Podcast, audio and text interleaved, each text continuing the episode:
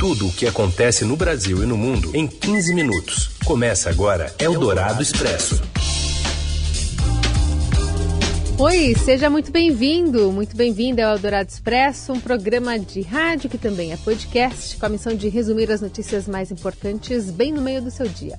Uma parceria do Estadão com a Rádio Eldorado e que traz um cardápio bem variado de assuntos, primeiro aqui via ondas de rádio e depois no seu agregador de podcast preferido. Vale lembrar que o Expresso é uma multiplataforma, né? Então você tem versão em vídeo também na TV Estadão e nas redes sociais. Boa tarde, Leandro Cacossi. Boa tarde, Carolina Ercolim. Boa tarde, ouvinte. Vamos para os destaques desta quinta-feira, 1 de agosto de 2019. Eldorado Expresso. Governo troca membros das comissões sobre mortos e desaparecidos políticos por militares e filiados do PSL, que é o partido do presidente.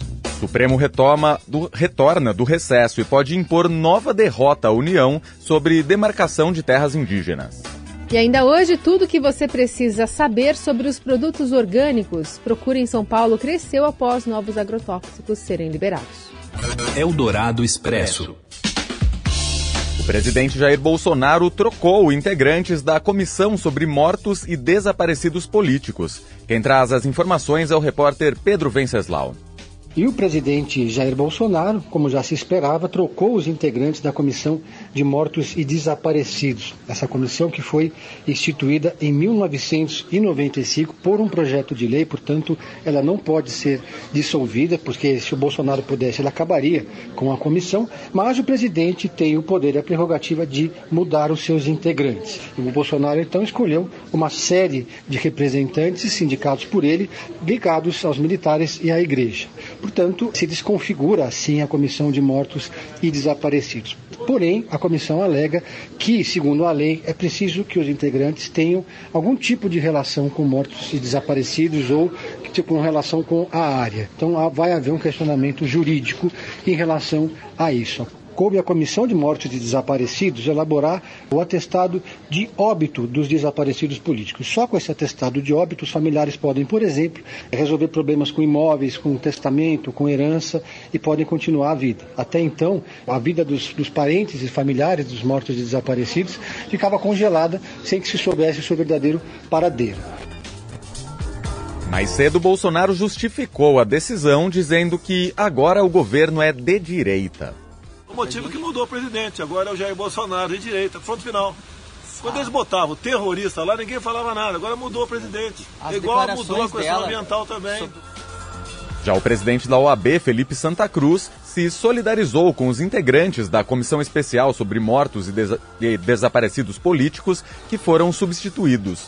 A colunista do Estadão e da Rádio Eldorado, Eliane Cantanhede, ressalta que os novos membros nomeados são militares e integrantes do PSL, justamente o partido de Bolsonaro.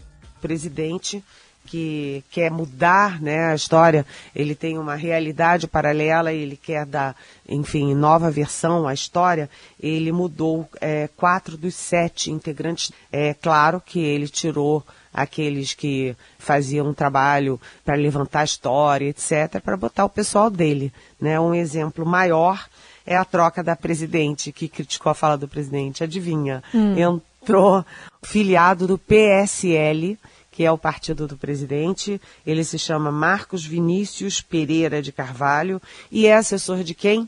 Assessor da ministra Damares Alves. Eldorado Expresso. E o Supremo Tribunal Federal retoma os trabalhos hoje, após o recesso, com processos polêmicos previstos na pauta. Um deles deve impor mais uma derrota ao governo. O repórter Rafael Moraes Moura traz as informações para a gente de Brasília. Oi, Rafael. Boa tarde, Carolina. Boa tarde, Leandro. Boa tarde, para os nossos ouvintes. O Supremo Tribunal Federal retoma suas atividades hoje, quinta-feira, onde vai discutir a demarcação de terras indígenas. Existe aquela controvérsia sobre quem fica com essa responsabilidade: se é a Fundação Nacional do Índio, como pretende o Congresso Nacional, ou se é o Ministério da Agricultura, como deseja o governo do presidente Jair Bolsonaro. Lembrando que em junho, antes da, do recesso, né, o ministro Luiz Roberto Barroso deu uma liminar, uma decisão individual monocrática idêntica, suspendendo o trecho de uma nova medida provisória que transferia a demarcação para o Ministério da Agricultura. Esse tema é alvo de idas e vindas e expõe muitas tensões na relação, de um lado, do Palácio Planalto e de outro, do Congresso Nacional e Supremo. Temos que lembrar que, ao assumir o comando do governo em janeiro, o presidente Jair Bolsonaro editou uma medida provisória que reestruturava o governo e transferia a demarcação de terras indígenas para o Ministério da Agricultura. Lembrando que essa transferência para a agricultura é justamente um dos principais pleitos da Frente Parlamentar da, Agro da Agropecuária, a bancada ruralista, que é uma das maiores bancadas do Congresso. O que aconteceu foi que o Congresso Nacional examinou essa medida provisória, aprovou ela, mas deu, fez algumas alterações. E uma delas foi justamente manter a responsabilidade da demarcação com a FUNAI. O que houve depois é que, depois dessa derrota parcial no parlamento, o governo contrariou o Congresso e editou uma nova medida provisória, em uma nova tentativa de deixar com a pasta da agricultura a demarcação. E foi essa nova medida provisória que foi suspensa, um trecho dela foi suspenso pelo ministro Barroso. Então, o que o Supremo Tribunal Federal vai decidir nesta quinta-feira é se referenda ou não a decisão liminar de Barroso. E a gente apurou aqui nos bastidores, conversando com ministros, com auxiliares, que a tendência do Supremo Tribunal Federal é justamente deixar com a Fundação Nacional do Índio, que é vinculado ao Ministério da Justiça, a questão da demarcação das terras indígenas. A gente tem que lembrar que um dos pontos observados pelo ministro Barroso, quando deu aquela liminar, é que o governo não pode reeditar na mesma legislatura uma medida provisória idêntica a uma que já foi rejeitada pelo Congresso. E essa é uma questão técnica formal que deve ser levantada na sessão desta quinta-feira. Boa tarde. Eldorado Expresso.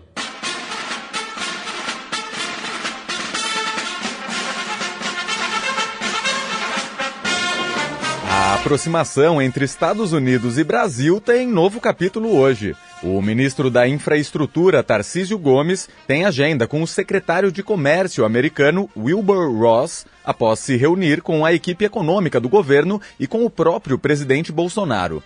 Ontem, o ministro Paulo Guedes considerou a visita do secretário de Trump como o primeiro passo para um acordo de livre comércio entre os dois países. Só que qualquer redução de tarifas tem que ser feita no âmbito do Mercosul e depende da aprovação de acordo com os países do bloco. Eldorado Expresso. São Paulo agora tem o Dia de Oração pelas Autoridades da Nação. Uma lei aprovada pela Assembleia Legislativa de São Paulo e sancionada pelo governador também João Dória instituiu agora no calendário oficial do Estado a data que será celebrada toda terceira segunda-feira de cada mês. A lei de autoria de deputados do PV entrou em vigor ontem. O Diário Oficial de São Paulo trouxe ainda a sanção e a publicação de outras três leis de caráter religioso no Estado. Eldorado Expresso. Brasil e Paraguai anularam a ata sobre compra de energia da usina de Itaipu, assinada em maio por representantes dos dois países e que iniciou uma crise política no governo de Mário Abdo Benítez. De acordo com a imprensa local, o embaixador do Brasil no Paraguai assinou em Assunção um documento em que o Estado brasileiro reconhece a decisão do Estado paraguaio de invalidar a renegociação que faria o país pagar mais caro pela energia da usina binacional. Partidos de oposição do Paraguai anunciaram nesta quarta-feira que apresentarão um pedido de impeachment contra o presidente Mário Abdo por conta do escândalo em torno da polêmica renegociação. Eldorado Expresso. Falar agora sobre os mais, os mais médicos, né? Ao lançar o programa, o presidente Jair Bolsonaro usou parte do seu discurso desta quinta-feira para criticar o PT e o Mais Médicos, né, que segundo ele tinha o objetivo de formar núcleos de guerrilha no Brasil. Hoje ele lançou Médicos pelo Brasil, né, um novo, um novo plano para tentar reincorporar os cubanos que ficaram por aqui. E não poupou nem mesmo profissionais da saúde cubanos que atuam ou atuaram no Brasil, dizendo o seguinte: se os cubanos fossem tão bons assim, teriam salvado a vida de Hugo Chávez? Não deu certo, cursou Bolsonaro. O ex-presidente da Venezuela morreu em 2013 em decorrência de um câncer na região pélvica e continuou. Se fossem tão bons assim, os ex-presidentes Dilma Rousseff e Lula teriam médicos cubanos no Palácio do Planalto e não brasileiros. Na cerimônia, Bolsonaro disse que tentou interferir na aprovação do Mais Médicos, ainda como deputado federal, ele contou que, na época, se aproximou dos verdadeiros profissionais da área da saúde em uma referência a representantes de conselhos de medicina brasileiros que estavam presentes. Eldorado Expresso. E a edição desta quinta-feira do caderno Paladar destaca o consumo de orgânicos em São Paulo e no Brasil, tanto na versão impressa quanto no site paladar.estadão.com.br. O mercado vem crescendo 20% ao ano. A editora do Paladar e colunista aqui da Rádio Eldorado, Patrícia Ferraz, conta os detalhes pra gente. Oi, Leandro, Carolina. Oi. Desculpa Oi. a voz, tô com uma gripe horrível, mas eu não podia deixar de falar com vocês sobre o paladar de hoje. Olha, modéstia à parte, a edição tá imperdível. A gente fez um guia super completo sobre os alimentos orgânicos, porque as pessoas estão cada vez mais interessadas em fugir dos agrotóxicos, né? Especialmente depois da liberação aí dessa nova leva. Esse ano foram liberados duzentos e tantos novos agrotóxicos, que tá todo mundo muito alarmado. Aí nós conversamos com vários especialistas para responder as perguntas mais frequentes. Ah, orgânico é mais caro, é mais feio, é mais nutritivo? Como é que a gente sabe se é orgânico de verdade? Que outros produtos tem, além de hortifruti? Enfim, tá tudo lá. E além disso, a gente fez uma seleção de fornecedores bacana, uma seleção de, de gente confiável. Tem 10 empresas que entregam cestas, lojas, empórios e olha, até as grandes redes de supermercado tiveram que entrar no mercado de orgânicos. Eles estão investindo cada vez mais para atender essa demanda. Só que, na verdade, eles cobram bem mais caro, viu? Pode reparar. Você vai ler isso na matéria. Bom, é isso. Espero que todo mundo leia o Paladar de hoje, porque está realmente bacana. Um beijo para vocês. Eldorado Expresso. E o Brasil estará garantido na final da Libertadores se o Grêmio eliminar o Libertado do Paraguai hoje às nove e meia da noite fora de casa. Os gaúchos venceram a partida de ida por 2 a 0 e caso o clube tricolor avance, ele seguirá vivo no, ao lado da chave, né? Do lado da chave que já tem Palmeiras, Flamengo e Internacional classificados para as quartas de final. E nesse caso, o representante brasileiro disputará então a decisão do torneio. Lembrando que já nas quartas, Flamengo e Inter já vão se enfrentar depois de vencerem ontem o Emelec no Equador e também o Nacional do Uruguai. Após eliminar o Godoy Cruz na Argentina, o Palmeiras espera o Grêmio ou o Libertar. Eldorado nos Jogos Pan-Americanos 2019.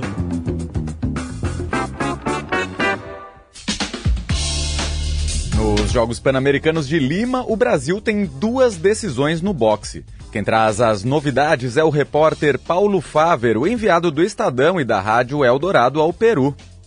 Boa tarde, Carolina. Boa tarde, Oi. Leandro. Boa tarde. Hoje aqui é, no PAN será a noite do boxe, né? O Brasil está em duas finais da modalidade, que vão ser disputadas. Na realidade está em quatro finais, né? Mas duas são hoje, duas amanhã. E às, às 22h15 no horário de Brasília, a gente tem o Keno Marley. Just, esse, esse, nome é, é engraçado porque o irmão gostava do Bob Marley e falou para a mãe que era botar então um nome composto, não é sobrenome não, Keno Marley. E ele vai enfrentar o cubano Julio César Lacruz que é, entre outras coisas, ele é campeão olímpico, tetracampeão mundial, bicampeão dos Jogos Pan-Americanos, ou seja, tarefa bem dura porque no Mali, mas é um jovem, 19 anos, lá da Bahia, e vai ter que, agora é hora de mostrar serviço diante de um cara que é quase uma lenda na modalidade. E pouco depois, às 11h15 da noite, a Jussiela Romeu vai enfrentar Leonela Sanches, é uma argentina. As chances aí de medalha são um pouco maiores, né, de medalha de ouro, e são essas duas lutas assim que estão mexendo mexendo um pouco com o boxe aqui e, o, e o foco para ver se pelo menos um ouro desses o Brasil consegue já, já seria de grande valia. Abraço, tchau. Valeu, Paulo Fávero, que, claro, traz todos os detalhes dos Jogos Pan-Americanos, né? O Estadão e a Eldorado está acompanhando em loco. Bom, ficamos por aqui. Amanhã tem mais para comentar os assuntos do dia ou colocar aqui sua crítica, sua sugestão. A hashtag é Eldorado Expresso. Boa quinta-feira para todo mundo. Boa quinta-feira, Carol. Boa quinta-feira. Até amanhã, hein? Até amanhã. Você ouviu Eldorado Expresso tudo o que acontece no Brasil e no mundo em 15 minutos.